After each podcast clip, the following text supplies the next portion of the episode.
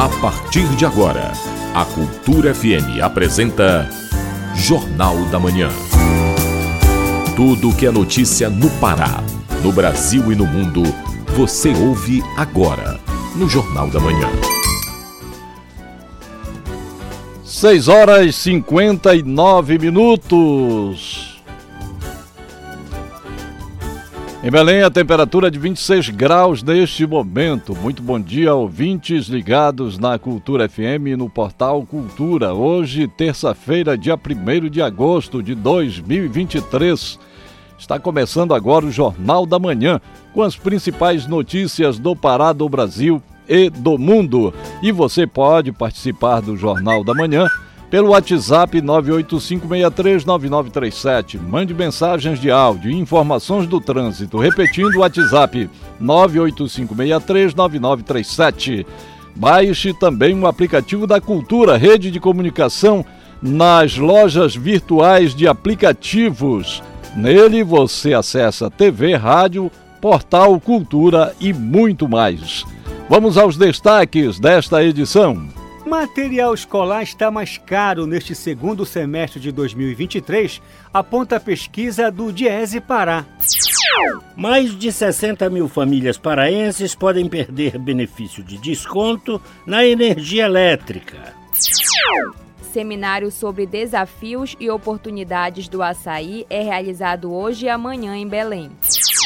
Governo do Pará entrega viaturas elétricas, rádios e armamentos à Polícia Militar. Tem também as notícias do esporte. Definido o jogo de estreia do Clube do Remo na Copa do Brasil Sub-20. Técnico bicolor lamenta violência nas arquibancadas nos jogos do Paysandu fora de casa. E o Mangueirão vai receber a seleção brasileira em setembro. Ainda nesta edição, o governo vai investir 4 bilhões de reais no programa Escola em Tempo Integral. Lei anticorrupção completa 10 anos nesta terça. Pará está na lista dos estados que mais vão sofrer com a falta de chuvas. Essas e outras notícias agora no Jornal da Manhã. 7 horas, 1 minuto, 7 e 1. Governo vai investir 4 bilhões de reais no programa Escola em Tempo Integral. Durante a cerimônia que sancionou o programa em Brasília, o presidente Lula defendeu a qualidade do ensino público para destacar talentos na educação. Vamos à reportagem de Sayonara Moreno. Ao defender a escola pública como máquina para a democracia, o presidente Luiz Inácio Lula da Silva sancionou nesta segunda-feira a lei que cria o programa Escola em Tempo Integral. Durante a cerimônia em Brasília, o presidente defendeu a qualidade do ensino público para destacar talentos na educação. A escola deve ser um ambiente que desperte não só o apreço pelos estudos, pelo conhecimento, mas também o gosto pelos esportes, pela cultura, pelo trabalho comunitário. É sobretudo na escola que os talentos que o país precisa começam a florescer, seja na ciência, nas artes, na política, em todas as áreas do conhecimento humano. Isso passa pela ampliação e reestruturação das escolas públicas, com a instalação de quadras poliesportivas, espaços culturais, laboratórios e demais equipamentos. Por que, que não pode ter numa escola pública teatro? Por que, que não pode ter piscina? Com a adesão ao programa, até o fim deste ano, um milhão de estudantes do ensino básico devem passar a ficar mais tempo na escola. Para isso, o governo vai investir 4 bilhões de reais para que estados, municípios e o Distrito Federal consigam expandir os horários de atividades escolares. De acordo com o Ministério da Educação, o programa Escola em Tempo Integral vai oferecer atividades culturais, esportivas, de saúde, ciência, tecnologia, entre outras, dentro e fora das escolas, e não apenas aumentar a carga horária de aulas e conteúdos. É o que defende o diretor de políticas públicas do movimento Todos pela Educação, Gabriel Correia. Para ele, o MEC deve oferecer apoio técnico. Uma educação integral em tempo integral, em que os estudantes desenvolvam outras competências socioemocionais e não só mais disciplinas, mais conteúdos. Formação cidadã, uma formação para o mercado de trabalho, no caso de ensino médio, o Ministério da Educação vai precisar dar muito apoio técnico para estados e municípios para que essas novas matrículas também sejam voltadas numa perspectiva de uma educação integral, olhando para essa formação mais completa. Durante a sanção da lei, o ministro da Educação, Camilo Santana, comentou que a pasta vai oferecer essa assistência técnica. Ele citou os benefícios dessa modalidade para a vida dos estudantes. A escola tempo integral tem maior chance de ingresso nas universidades pela qualidade da escola, maior taxa de ocupação e expectativa também de remuneração depois que esses alunos saem do ensino básico, redução dos índices de violência na juventude, principalmente um jovem adolescente permanecer na escola o dia inteiro. Todos os indicadores mostram que quando a criança permanece numa escola criativa, acolhedora, diminui a evasão. Na prática, as matrículas em tempo integral são aquelas que passam das 7 horas por dia ou que somam 35 horas semanais em dois turnos. Fazem parte do programa as matrículas de tempo estendido a partir do começo deste ano. O MEC quer aumentar as matrículas em tempo integral nos próximos anos. A meta é que em 2026 mais de 3 milhões de estudantes estejam nessa modalidade. O Escola em Tempo Integral foi lançado em maio deste ano, antes de o governo enviar o projeto de lei ao Congresso Nacional. Aprovado no Legislativo, foi sancionado nesta segunda-feira e agora é lei. Da Rádio Nacional em Brasília, Sayonara Moreno. Lei anticorrupção completa 10 anos com boa avaliação pública no país. Confira na reportagem de Norberto Notari, da Agência Rádio Web.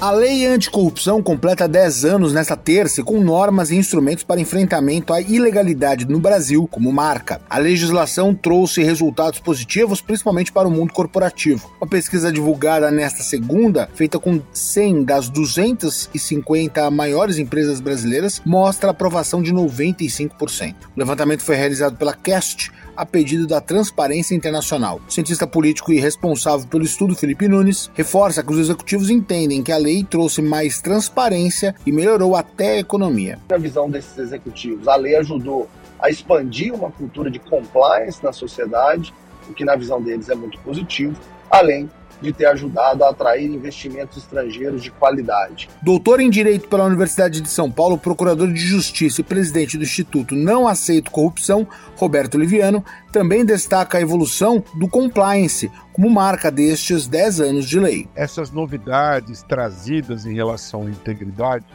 representaram evolução representaram avanço em matéria de integridade. À medida que o tempo foi passando, à medida que esta realidade trazida pela lei foi sendo assimilada, absorvida, podemos dizer que evoluímos em matéria de compliance. Mas nem tudo são flores. Sociólogo e cientista político Rodrigo Prando reconhece a importância da lei, mas afirma que culturalmente o Brasil precisa avançar. Uma lei sozinha, ela não tem a capacidade de mudar nada, né? Ela existe a fim de colocar uma barreira naquilo que pode ser feito e que não pode ser feito. Mas no Brasil, a gente sabe que nossa cultura, especialmente pela plasticidade, pela malandragem, pelo jeitinho, sempre consegue ultrapassar as barreiras daquilo que não pode e acaba sendo feito o que não pode. De qualquer maneira, a lei, eu acho que concretamente ela fez com que uma parcela da sociedade, do empresariado, tivesse preocupação em não incorrer em corrupção, porque isso, para além das questões legais, prejudica a reputação e a imagem da organização. O cientista político Felipe Nunes, da CAST,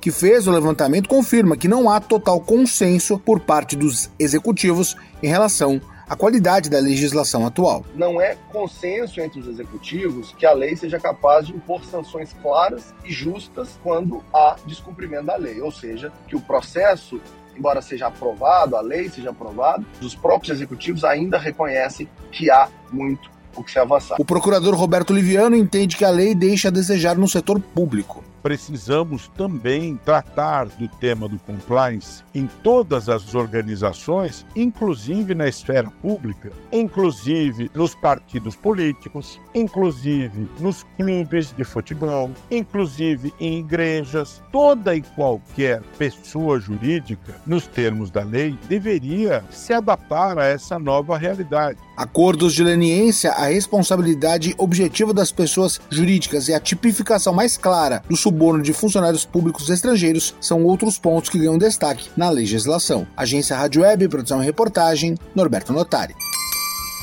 7 horas 9 minutos. 7 e 9. Segurança Pública. O governo do Pará entrega novas armas e equipamentos à Polícia Militar do Estado. Duas viaturas elétricas e mil radiocomunicadores fazem parte da doação. Ouça na reportagem de Marcelo Alencar. O governador do estado entregou no prédio do Cefap em Belém novos equipamentos para a Polícia Militar do Estado. São viaturas elétricas, armamentos e equipamentos no investimento de quase 9 milhões de reais. A ação faz parte da modernização da segurança pública em todo o estado. São duas novas viaturas elétricas que serão utilizadas nas ações operacionais e administrativas. Mil rádios comunitários e 250 fuzis Beretta ARX-200. O evento contou com a presença do governador Helder Barbalho. Ele comenta a importância da iniciativa. Nós estamos uh, avançando na estruturação uh, da Polícia Militar do nosso estado, uh, a entrega de equipamentos de necessidade uh, fundamental para o com que o nosso policiamento possa bem exercer as suas funções. Nós estamos falando em fuzis de alta qualidade uh, que incrementarão uh, em cerca de 25% o total uh, de fuzis existentes na nossa tropa. A entrega incluiu ainda 586 pistolas importadas da fabricante Beretta. As armas, equipamentos e veículos vão fortalecer a tropa como destaca o comandante-geral da Polícia Militar, Coronel Dilson Júnior. O investimento decisivo do governo do estado, que tem sido feito desde janeiro de 2019, nessa missão de reestruturar a Polícia Militar, e os números já apresentam resultados muito positivos, é, identificando que esses investimentos surtiram o efeito esperado. Estamos aí com quatro anos e meio seguidos de redução da criminalidade violenta em todo o estado, e isso ocorre devido a esse investimento constante e perene do governo do estado na sua força pública, na Polícia Militar. Os equipamentos foram adquiridos por meio de emendas parlamentares. O secretário de Segurança Pública do Estado do Pará, Walani Machado, dá mais detalhes sobre a proposta. Nós estamos entregando aproximadamente 9 milhões de reais em equipamentos para a Polícia Militar nesta manhã, sendo pistolas importadas da, da, da marca italiana, fuzis, rádios comunicadores fundamentais para a atuação policial, a comunicação além de também entregando protótipos já de veículos elétricos que deverão ser utilizados posteriormente em maior escala na Polícia Militar. Veículos que têm o mesmo desempenho dos veículos atuais, mas que trazem essa energia limpa. A ideia é garantir melhores condições de trabalho para a tropa e maior segurança para a população. Marcelo Alencar, para o Jornal da Manhã. Jornal da Manhã. Informação na sua sintonia. Belém recebe hoje e amanhã o seminário A Cadeia do Açaí no Pará: Desafios e Oportunidades para Sustentabilidade. O evento promove a troca de conhecimentos e experiências sobre os desafios da cadeia produtiva e políticas de inclusão. Os detalhes na reportagem de Georgia Salum. Hoje e amanhã, Belém será palco do seminário A Cadeia do Açaí no Pará: Desafios e Oportunidades para a Sustentabilidade.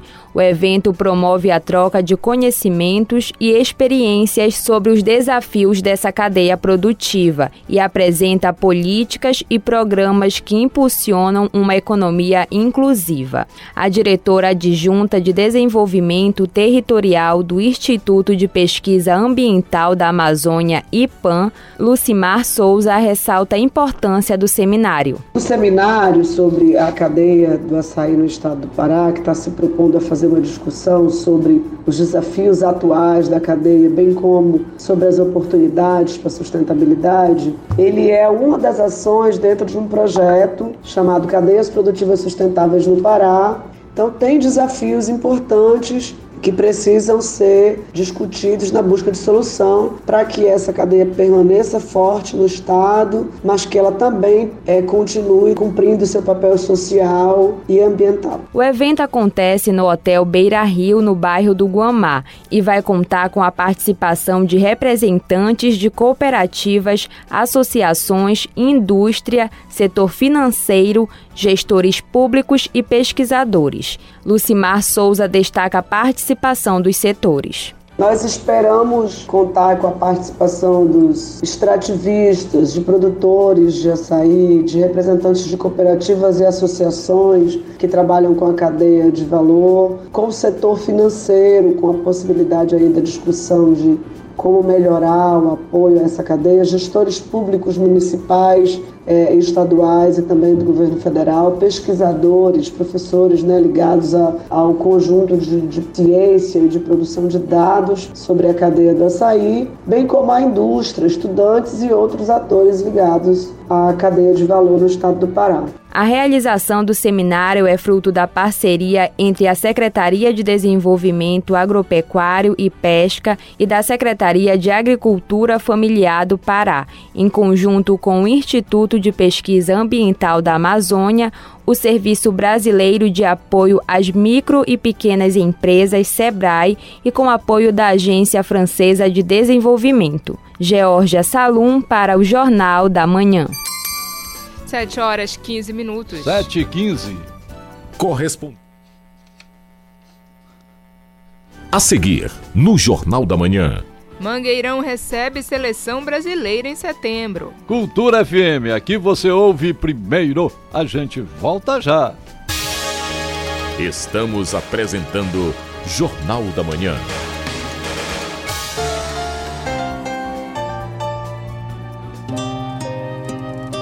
O aliciamento de crianças e adolescentes na internet é feito por meio de perfis falsos e técnicas sedutoras na intenção de conseguir imagens para fins sexuais. Nunca deixe a criança com acesso livre à internet. Supervisionar é proteger. Cultura, rede de comunicação em defesa dos direitos da criança e do adolescente. Uma sociedade mais justa se constrói com mais participação feminina em todos os espaços. Para combater a desigualdade e apoiar as mulheres nessa luta, precisamos da união de todos. Apoie esta causa. Incentive o protagonismo e as escolhas. Defenda a independência econômica, sexual e emocional da mulher. Toda mulher merece o reconhecimento do poder que tem de transformar a sociedade para melhor. Cultura, rede de comunicação. Cultura FM. Aqui você ouve música paraense. Hoje me fiz poeta pra falar de você, buscando a palavra mais certa. Música brasileira. Tô namorando aquela mina, mas não sei se ela me namora. E na maneira do condomínio. Cultura FM 93,7. Aquela mina, mas não sei se ela me namora. Fala ouvinte da 93,7, aqui é o Arthur Castro, apresentador do Balaio, o sexto de todos os sons da Cultura FM. Eu tô passando aqui para te falar que o Balaio vai mudar de horário. A partir do dia 7 de agosto, o seu programa de lançamentos e novidades musicais vai ao ar às duas da tarde. Balaio, um sexto com todos os sons aqui na 93,7.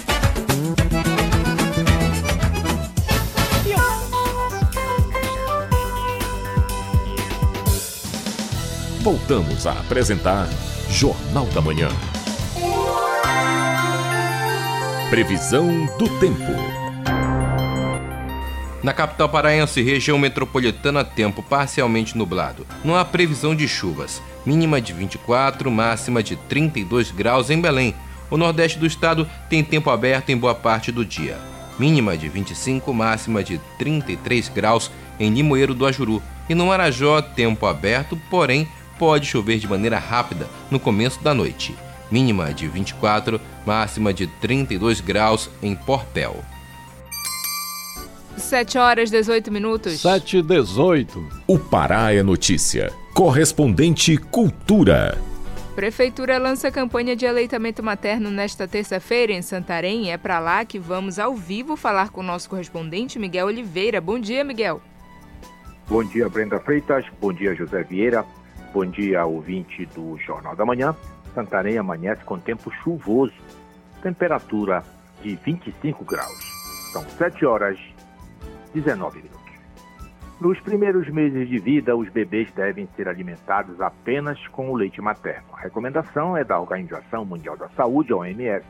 O leite materno é um alimento vital para os recém-nascidos e a amamentação é um gesto de amor entre mãe e filho. Para incentivar esse gesto, a Secretaria Municipal de Saúde de Santarém lança nesta terça-feira, em alusão ao Dia Mundial do Aleitamento Materno, a campanha Agosto Dourado. O objetivo é conscientizar cada vez mais as mamães sobre a importância da alimentação saudável dos filhos a partir do aleitamento materno.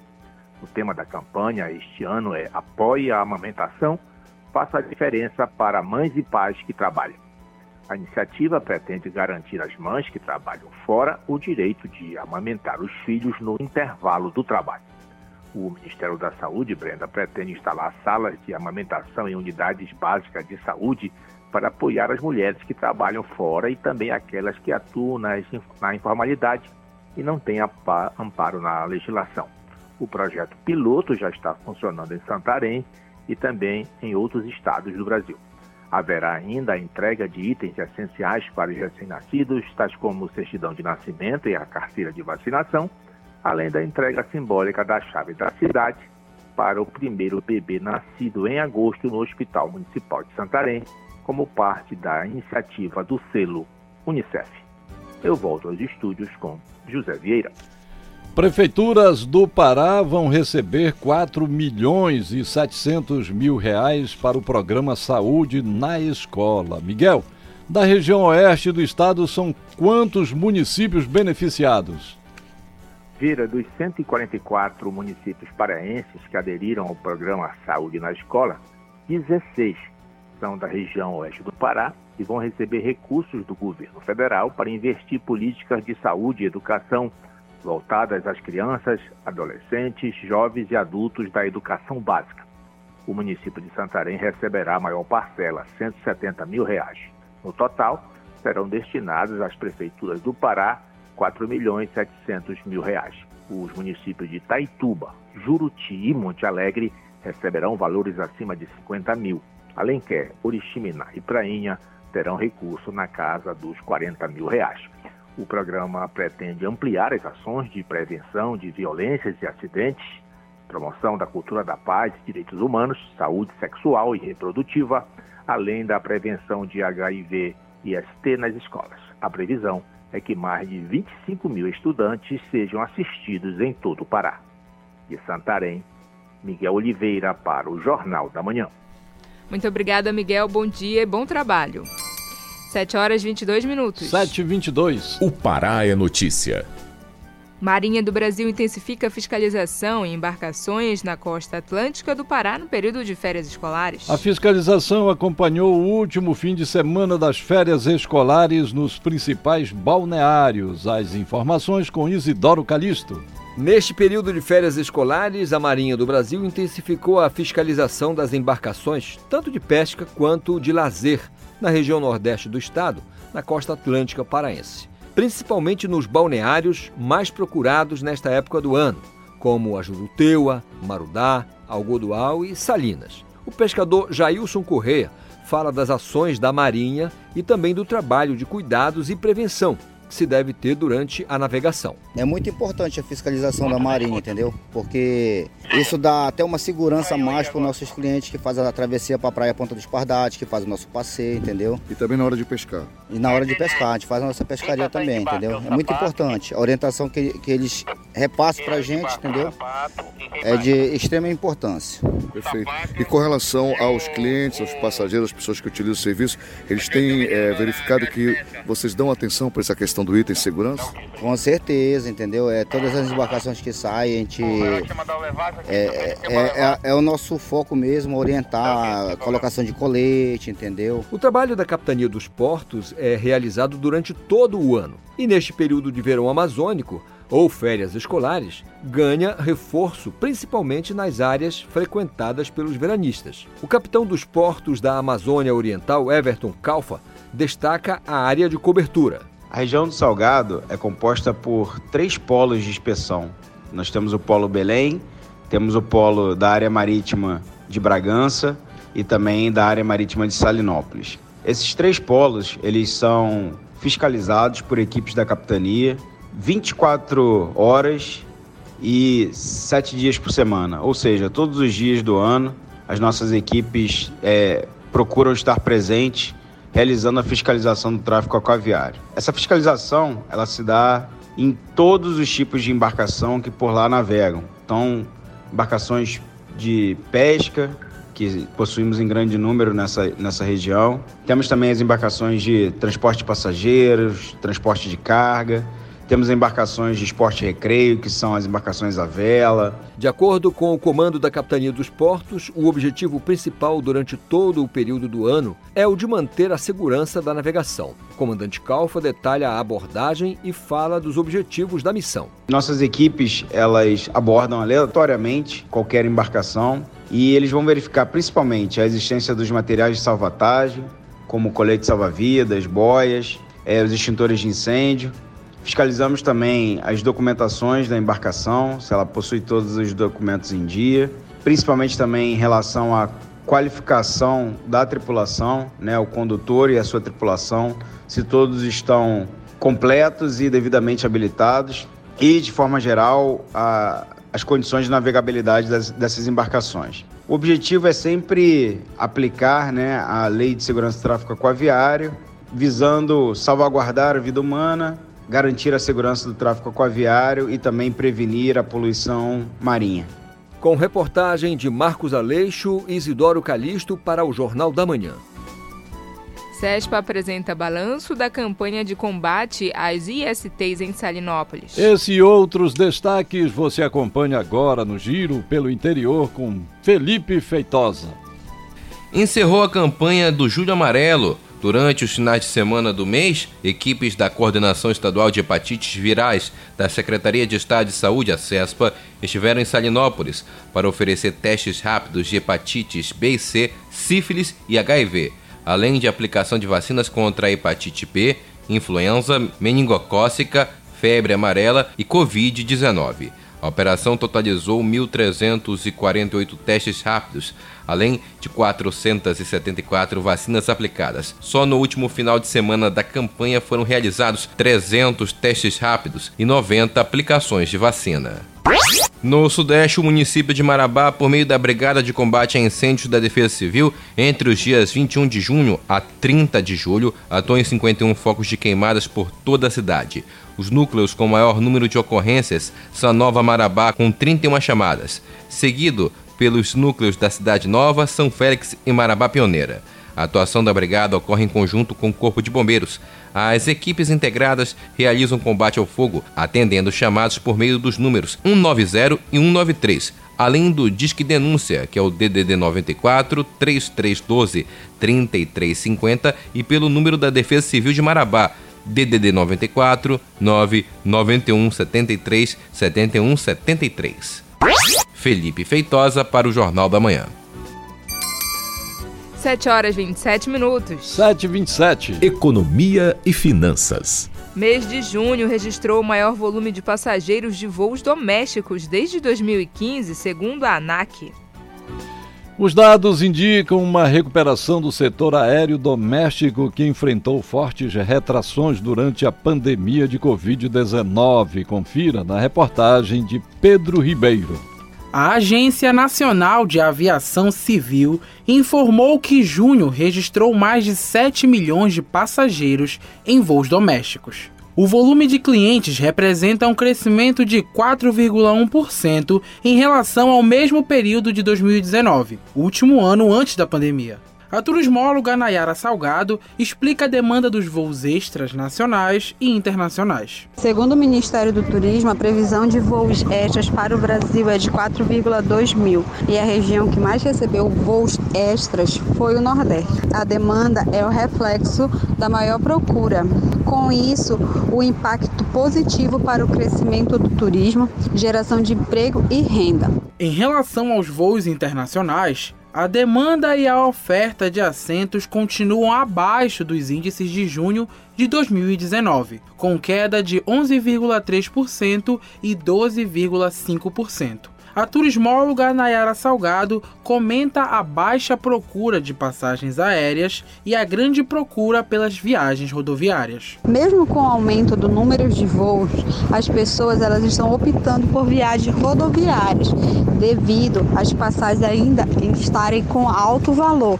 E somente quem se programou para viagens assim, já vem guardando um, um dinheiro há um tempo, está se programando que ainda vai optar pelas viagens aéreas. Nos seis primeiros meses do ano, o número de viajantes totalizou quase 10 milhões de pessoas. Com supervisão do jornalista Felipe Feitosa, Pedro Ribeiro para o Jornal da Manhã. 7 horas 29 minutos. 7 e 29. A seguir, no Jornal da Manhã. Definido o jogo de estreia do Remo na Copa do Brasil Sub-20. É daqui a pouco aqui na Cultura FM. Não saia daí, a gente volta já. Estamos apresentando Jornal da Manhã.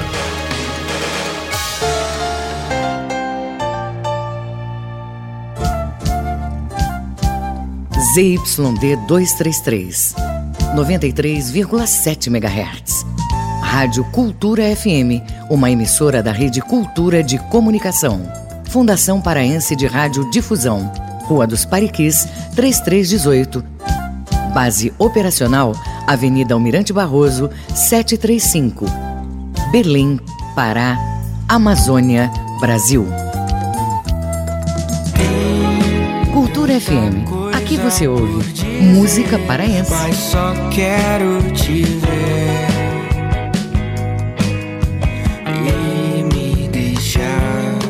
Música brasileira. Vão embora de mim. Eu vou pra não voltar. Cultura FM 93,7. Eu vou pra não voltar. Os abusos emocionais em crianças são mais difíceis de identificar porque as vítimas não têm maturidade emocional para entender e não conseguem contar o que estão sofrendo. Nunca deixe a criança com acesso livre à internet. Supervisionar é proteger. Cultura, rede de comunicação em defesa dos direitos da criança.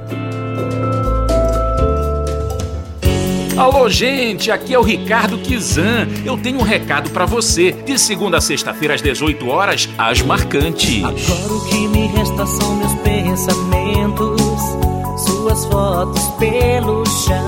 A gente já não se entende e a nossa história mudou. O ritmo contagiante, o movimento, a história do Brega. Pela Cultura FM 93.7.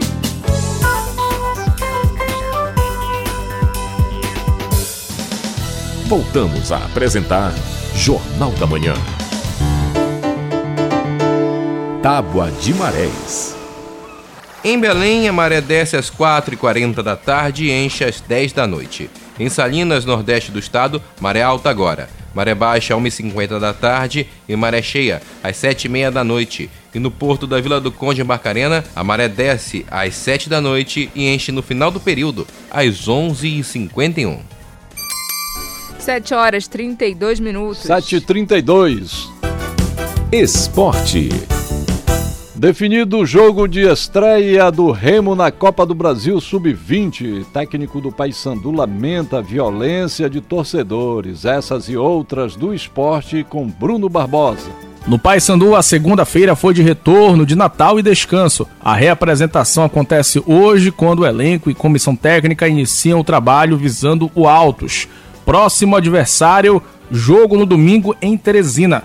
Mais um jogo fora de casa, o que significa que o Papão vai ter poucos torcedores, assim como aconteceu diante do América no último final de semana. O que se espera é que os atos de violência não se repitam. E o técnico Hélio dos Anjos pensa da mesma forma. E a gente lamenta muito porque é, é bem importante frisar, não é isso? Duas coisas que a gente lamenta. Um lamenta é, esse problema de torcida vir assistir o nosso jogo, vir para o nosso jogo e criar problema. Já vai para suma. O juiz parou o jogo. Pô, será que, que, que, que esses que se dizem torcedores do, do, do Paysandu é, não preocupa com o Paysandu? Você entende? Nós estamos em busca de, de, de objetivo, nós estamos lutando, a direção está lutando, os jogadores estão lutando. Esses é, que se dizem torcedores, que vêm para arrumar esse tipo de confusão, a gente lamenta. Copa Pará Sub-20 fase final. Após eliminarem os adversários nas semifinais, Remo e Fonte Nova vão decidir o título do certame inédito, repetindo a final da chave metropolitana. O detalhe é que a partida única estava marcada para acontecer no último domingo, nove e meia da manhã, no Seju Campo 2. Mas a FPF adiou o jogo porque o Centro Esportivo da Juventude está em obras. A Federação Paraense de Futebol ainda não divulgou uma nova data e nem o local está definido para que o duelo aconteça. Ainda falando de sub-20, a Confederação Brasileira de Futebol definiu a data do jogo do Remo na Copa do Brasil. A partida única contra a Sociedade Desportiva Esparta do Tocantins acontece no dia 17 de agosto, uma quinta-feira, três da tarde, no Baenão. Série D em destaque com Igor Oliveira. Olá, Bruno Barbosa, muito bom dia para você, bom dia para a Brenda Freitas, para o José Vieira e também para o nosso ouvinte que está sintonizado, conectado aqui na nossa Rádio Cultura 93,7.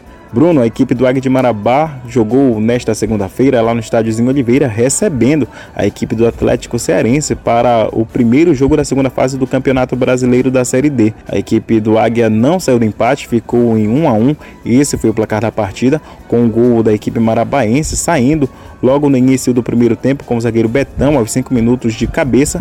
E aos 25 minutos ainda da primeira etapa a equipe visitante empatou com o Davi Torres Vale lembrar que a equipe do Atlético Cearense teve um jogador expulso no finalzinho do primeiro tempo, sendo assim a equipe do Águia de Marabá tendo um jogador a mais uh, boa parte do jogo e mesmo assim não conseguiu uma vitória. No segundo tempo as equipes voltaram e não tiveram tantas oportunidades assim, os goleiros praticamente não trabalharam e o placar ficou mesmo em 1 a 1. Agora o jogo será no próximo domingo às 3 horas da tarde no estádio Presidente Vargas, lá em Fortaleza, com a equipe do Águia de Marabá precisando de uma vitória simples para garantir a vaga na próxima fase, ou, se persistir o empate, a decisão será nos pênaltis. Portanto, vamos ficar na torcida aqui pela equipe do Águia de Marabá nesse Campeonato Brasileiro da Série D. Eu volto com você, Bruno Barbosa.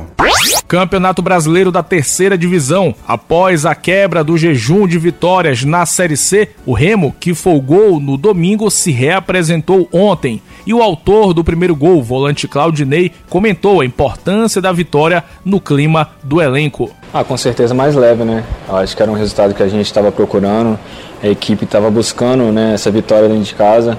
Até porque no, é, nós fizemos tivemos só uma, uma vitória dentro de casa, então essa foi a segunda vitória. Então foi muito importante para a gente nessa fase né, que a gente estava sem, sem vencer. Então foi importante para poder ficar mais leve durante a semana. O Remo volta a jogar na Série C no próximo sábado, 7 da noite, jogo no estádio Mangueirão, duelo contra o Volta Redonda. Bruno Barbosa para o Jornal da Manhã. Mangueirão vai receber primeiro jogo da seleção brasileira nas eliminatórias para a Copa do Mundo de 2026. A notícia foi comunicada na noite desta segunda-feira pelo governador Helder Barbalho. Vamos ouvir. Tudo bem, pessoal? Eu acabo de receber uma notícia muito bacana para o nosso estado. Recebi ligação nesta noite de segunda-feira do presidente da CBF, da Confederação Brasileira de Futebol, Edinaldo, me comunicando de que Belém está escolhido para ser a sede do primeiro jogo do Brasil nas eliminatórias da Copa do Mundo de 2026. No próximo dia 8 de setembro, nove e meia da noite, o nosso Mangueirão será sede do pontapé inicial da seleção brasileira rumo ao Hexa. Festejo, festejo pela paixão que o futebol representa para o nosso estado. Festejo que o investimento que nós fizemos no Mangueirão permite com que nós voltemos, depois de 11 anos, a receber a seleção brasileira em nosso estado. Com uma diferença: um jogo de eliminatória. O primeiro passo, o primeiro jogo já na Copa do Mundo para que nós possamos conquistar o Hexa. Paraense é pé quente e nós vamos juntos com a seleção brasileira rumo ao Hexa. Portanto, você torcedor brasileiro, você torcedor paraense, primeiro jogo da seleção rumo à Copa do Mundo de 2026 nas eliminatórias Brasil e Bolívia, dia 8 de setembro, 9 e meia da noite, no Novo Mangueirão, em Belém, na Amazônia, no estado do Pará. Valeu! 7 horas 39 minutos. 7h39. O mundo é notícia.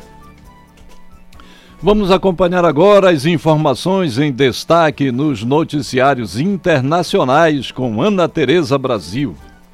O ministro do Interior do Senegal disse nesta segunda-feira que dissolveu o partido do líder da oposição, Ousmane Sonko, por ele ter convocado apoiadores às ruas durante protestos violentos ocorridos no mês passado. Também nesta segunda, manifestantes entraram em confronto com a polícia na capital, Dakar. Trata-se de mais um capítulo da crise entre o partido Maxal, do presidente, e o partido Pastef, de Sonko.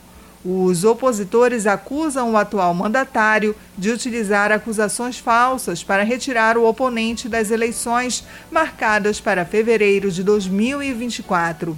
Manifestantes tomaram as ruas de Dakar nesta segunda-feira em protesto contra a detenção de Sonko, que permanece sob custódia de um juiz acusado de planejar uma insurreição. O líder oposicionista nega mas foi preso após uma confusão com forças de segurança em frente à sua casa em Dakar. Não se sabe se ele vai ficar preso ou quando vai ser julgado. O país foi palco de protestos violentos em junho, quando pelo menos 16 pessoas morreram em manifestações que criticavam a condenação do oposicionista por comportamento imoral contra menores de 21 anos. Ele mesmo chamou os apoiadores às ruas contra a sentença de dois anos de encarceramento que recebeu. O governo restringiu o acesso à internet devido ao compartilhamento de mensagens de ódio e subversivas nas redes sociais. Com informações da agência Reuters, Ana Tereza Brasil para o Jornal da Manhã. Clima... Jornal da Manhã. Informação na sua sintonia. Clima quente e seco deve predominar em todo o Brasil nos próximos dias. O Pará está na lista dos que mais vão sofrer com a falta de chuvas. O repórter Alexandre Figueiredo é quem traz os detalhes. A semana que marca o final de julho e o início de agosto deve ter predominância de clima seco e aumento de temperaturas em todo o país, de acordo com a previsão do Instituto Nacional de Meteorologia, o INMET. Isso ocorre porque uma massa de ar seco vai estar presente em boa parte do Brasil, como explica o meteorologista do INMET, Kleber Souza. O destaque dessa semana é que as temperaturas ficam em elevação em grande parte do Brasil, favorecendo a secura na região central, principalmente aí na região centro-oeste, sudeste e no interior do nordeste, a umidade pode atingir níveis abaixo de 30%. E as chuvas se concentram principalmente na faixa norte da região norte e também no litoral leste da região nordeste. Já no sul do país, uma frente fria avança na quinta-feira e deve provocar algumas chuvas apenas no estado do Rio Grande do Sul. Ainda de acordo com o IMET, a previsão é que o mês de agosto fique com temperaturas acima da média em grande parte do país, principalmente em áreas do Pará, Maranhão, Piauí e Mato Grosso, onde os valores médios podem superar os 28 graus Celsius. Por essa razão, o risco de incêndios florestais em regiões no centro e norte existe. Os termômetros de todo o Brasil devem marcar temperaturas acima de 20 graus Celsius no início desta semana, com exceção da região sul, que deve ter valores inferiores a 10 graus, principalmente pela manhã, em áreas de maior altitude, no Rio Grande do Sul e em Santa Catarina, devido às massas de ar frio. Agência Rádio Web. Produção e reportagem Alexandre Figueiredo. 7 horas e 43 minutos. 7h43. Economia e finanças. Volta às aulas vai exigir mais dinheiro para a compra de material escolar. As altas chegam a mais de 10% em relação ao ano passado. Os detalhes com o repórter Marcelo Alencar. A maior parte dos itens que compõem a cesta de material escolar está mais cara na comparação com o mesmo período do ano passado na capital paraense. As altas chegam a mais de 10%, como indica a pesquisa de preços do Diese nas principais papelarias, livrarias, magazines e lojas de departamentos da Grande Belém. O supervisor técnico do Diese Pará, Everson Costa, comenta o balanço. Mais da metade dos 50 itens que o Diese pesquisa mostrou que, em relação à retomada das aulas no ano passado, ou seja, portanto, os últimos 12 meses, mostram reajustes expressivos de preços, muitos acima de 10%, e refletem a forte alta aí, não só do custo de produção desse material, desde a sua matéria-prima até os personagens que encapam parte desses produtos, mas também as fortes altas que nós tínhamos já verificados no início desse ano. O retorno às aulas neste segundo semestre vai exigir mais recursos por parte dos pais na hora de comprar, complementar ou substituir parte dos itens do material escolar. Os aumentos não foram uniformes, mas ultrapassam a casa dos 10%, superando a inflação calculada em 3% para o mesmo período. Os preços das mochilas variam de 50 a 300 reais, dependendo da marca e modelo.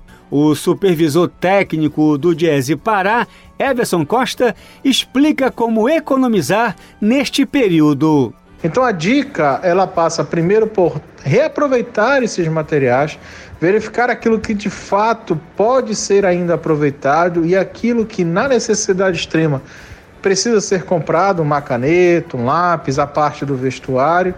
E essa atenção não é só porque os preços estão mais caros, mas é porque também a retomada do segundo semestre de aulas letivas acontece também pós-férias escolares, período do qual os pais gastaram muito com lazer e tem boa parte da sua renda já comprometida com esses débitos. Portanto, a compra do material escolar ela ainda carece de pesquisa. Com os aumentos, os preços dos cadernos comuns e personalizados variam entre 15 a 30 reais. Também nos últimos 12 meses, a tesoura, apontador, aventais, jogos pedagógicos, pastas e canetinhas ficaram mais caros. Marcelo Alencar para o Jornal da Manhã. 7 horas 46 minutos. 7h46. A seguir, no Jornal da Manhã. Imposto sobre mercadorias internacionais por compras pela internet está com novas regras. Cultura FM, aqui você ouve primeiro. A gente volta já. Estamos apresentando Jornal da Manhã.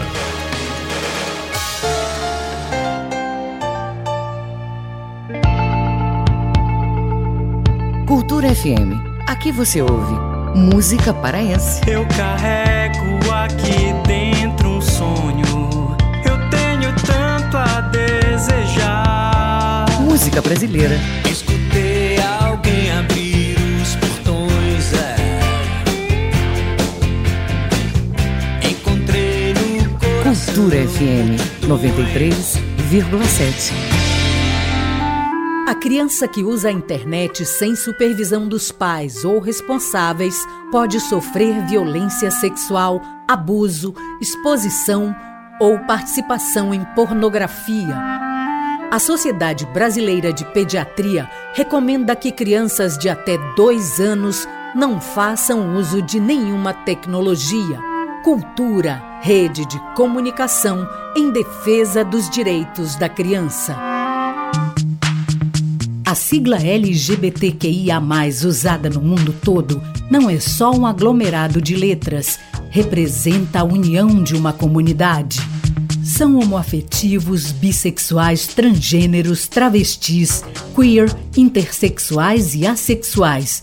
O sinal de mais representa quem não se identifica com nenhuma vertente. No Brasil, a homofobia é crime. Levante a bandeira do respeito representada pelo arco-íris. Denuncie casos de homofobia pelo Disque 100 ou vá à delegacia da sua cidade. Cultura, rede de comunicação. Música, informação e interatividade. Conexão Cultura, de segunda a sexta, oito da manhã. Ouvinte da Cultura FM, eu sou Isidoro Calixto, eu apresento o Conexão Cultura. Notícias, atualidades, informações e música para você ficar conectado com o que acontece no Pará e no Brasil. Não perca de segunda a sexta-feira, das 8 às 10 da manhã. Conexão Cultura.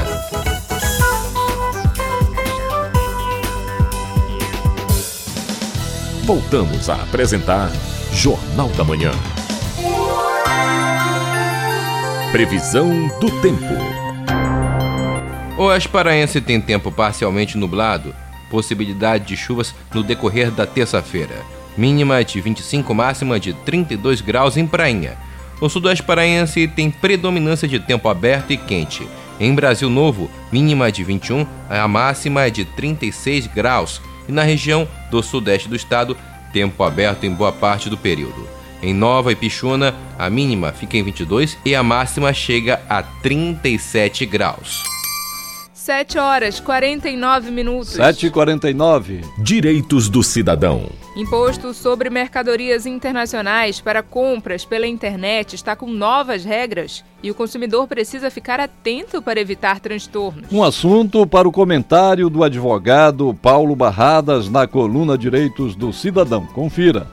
Olá, amigos da Cultura FM. Nosso assunto de hoje é o imposto para compras na internet. As regras modificam hoje. Bom, até 50 dólares aquela compra feita de empresa para pessoa física ou pessoa jurídica aqui no Brasil, até o valor de 50 dólares está isento de imposto de importação, que é o federal. Porém, para que isso aconteça, a empresa tem que aderir, a empresa que vende, tem que aderir ao programa Remessa Conforme do Poder Público Federal e deverá pagar o ICMS, que é o imposto estadual. Acima de 50 dólares, o imposto continua normalmente de importação de 60% mais o ICMS. A tributação ela será feita antes da chegada da mercadoria e as remessas feitas entre pessoas físicas serão isentas. Não se cobrará imposto sobre elas. Bom, então é importante agora na compra feita pela internet, na compra internacional, principalmente pela internet, que o consumidor tenha ciência se a empresa com a qual ele está estabelecendo relacionamento aderiu ou não aderiu ao programa Remessa Conforme da Receita Federal. Se não aderiu, a tramitação de entrega dessa mercadoria ter óbices na Receita Federal, porque vai ter que ser cobrado o imposto de importação aí conforme o caso, que vai ser é, ou o de 60% ou a empresa aderir para os produtos abaixo de 50 dólares a este programa do governo. Então é importante na hora de comprar saber se essa empresa estrangeira aderiu ou não aderiu a esse programa, o que vai facilitar para as compras pequenas a entrega da mercadoria o consumidor recebe mais rápido, sem problemas, sem dor de cabeça. Eu sou o professor Paulo Barradas para o quadro Direitos do Cidadão. 7 horas e 52 minutos. 7 e 52 Jornal da Manhã. Informação na sua sintonia. Boa notícia para quem tem desconto na conta de luz é que a Equatorial convoca pessoas que não atualizam documentos na tarifa social há pelo menos dois anos. Os descontos podem chegar até 65%. Confira na reportagem de Cláudio Lobato. No Pará, 62.848 famílias podem perder o benefício da tarifa social de energia elétrica por conta da falta de atualização cadastral do número da identificação social no cadastro único, o CadÚnico. A tarifa social permite o desconto de até 65% na fatura. O programa do governo federal beneficia famílias de baixa renda, quilombolas indígenas ou que recebem o benefício da prestação continuada. O alerta é do analista de relacionamento com o cliente da Equatorial Energia, Alexandro Freitas. Os clientes da Equatorial Energia que já recebam o desconto da tarifa social de energia elétrica, também conhecida como tarifa baixa renda, devem manter os seus cadastros nos CRAs atualizados. E essa atualização ocorre a cada dois anos. Ou seja, se a última vez que o beneficiário procurou o CRAS foi em agosto de 2021 ou mesmo antes, já está na hora de atualizar novamente e procurar o CRAS mais próximo. Entre as cidades com maior número de clientes que precisam atualizar o cadastro estão Belém, com 15.125 famílias, Ananindeua, com 7.855, Marabá, com 2.692, Castanhal, com 1.927 e Santarém, com 1.822. O analista de relacionamento com cliente da Equatorial Energia, Alexandre Freitas, explica como atualizar o cadastro. Para realizar a atualização de cadastro, é necessário que o responsável familiar compareça ao CRAS portando o seu CPF ou mesmo título de eleitor.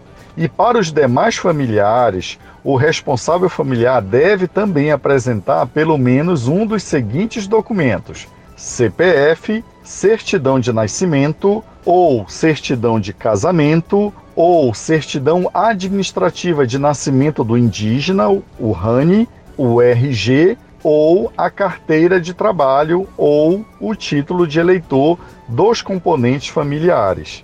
Caso o cliente da Equatorial que já possui a tarifa social de energia elétrica baixa renda não atualize o seu NIS no CRAS mais próximo, o benefício poderá ser cancelado pelo governo federal e esse cliente pagará a fatura de energia sem o desconto. Então não deixe isso acontecer. Atualize o seu benefício, só lembrando, tem que levar o CPF, o título de eleitor e documentação do grupo familiar, como a certidão de nascimento, certidão de casamento, certidão administrativa de nascimento, se for indígena, RG, carteira de trabalho, CPF ou título de eleitor. Vale destacar que para receber o benefício da tarifa social, a conta de energia não precisa estar no nome do beneficiário do NIS.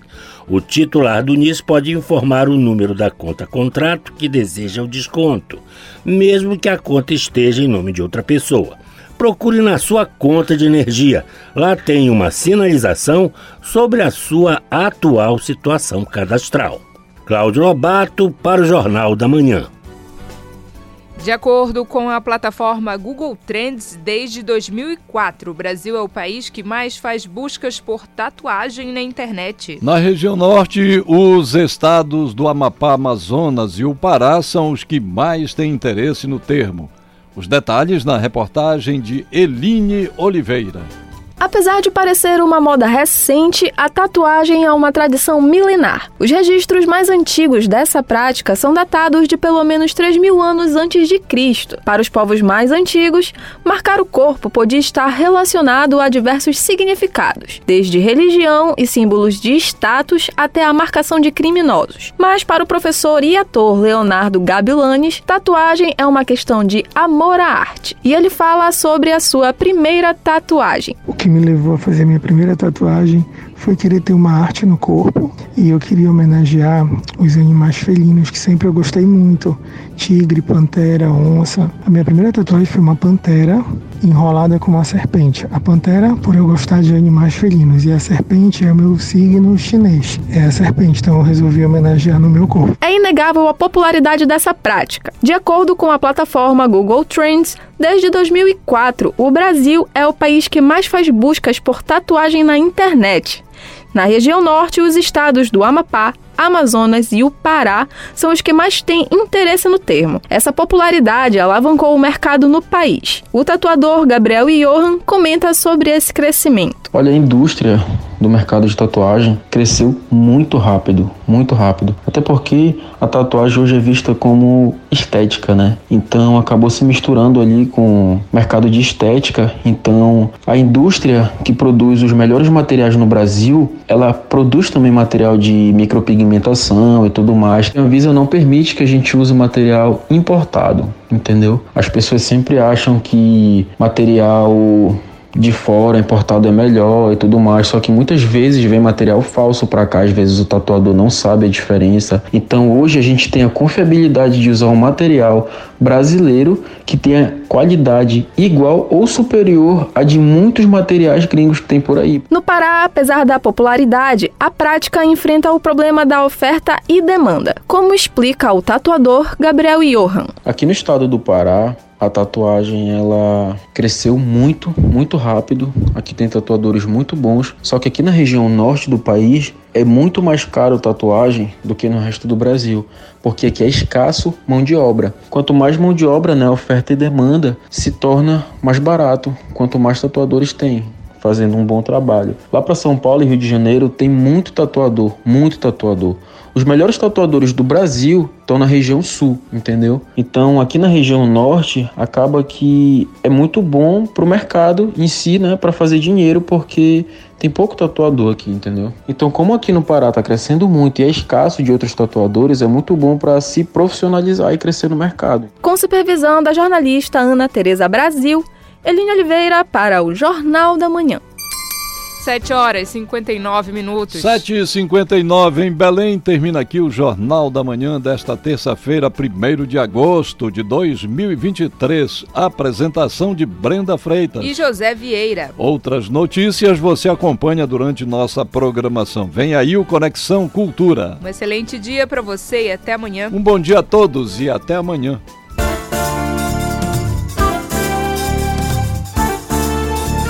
A Cultura FM apresentou Jornal da Manhã, uma produção da Central Cultura de Jornalismo.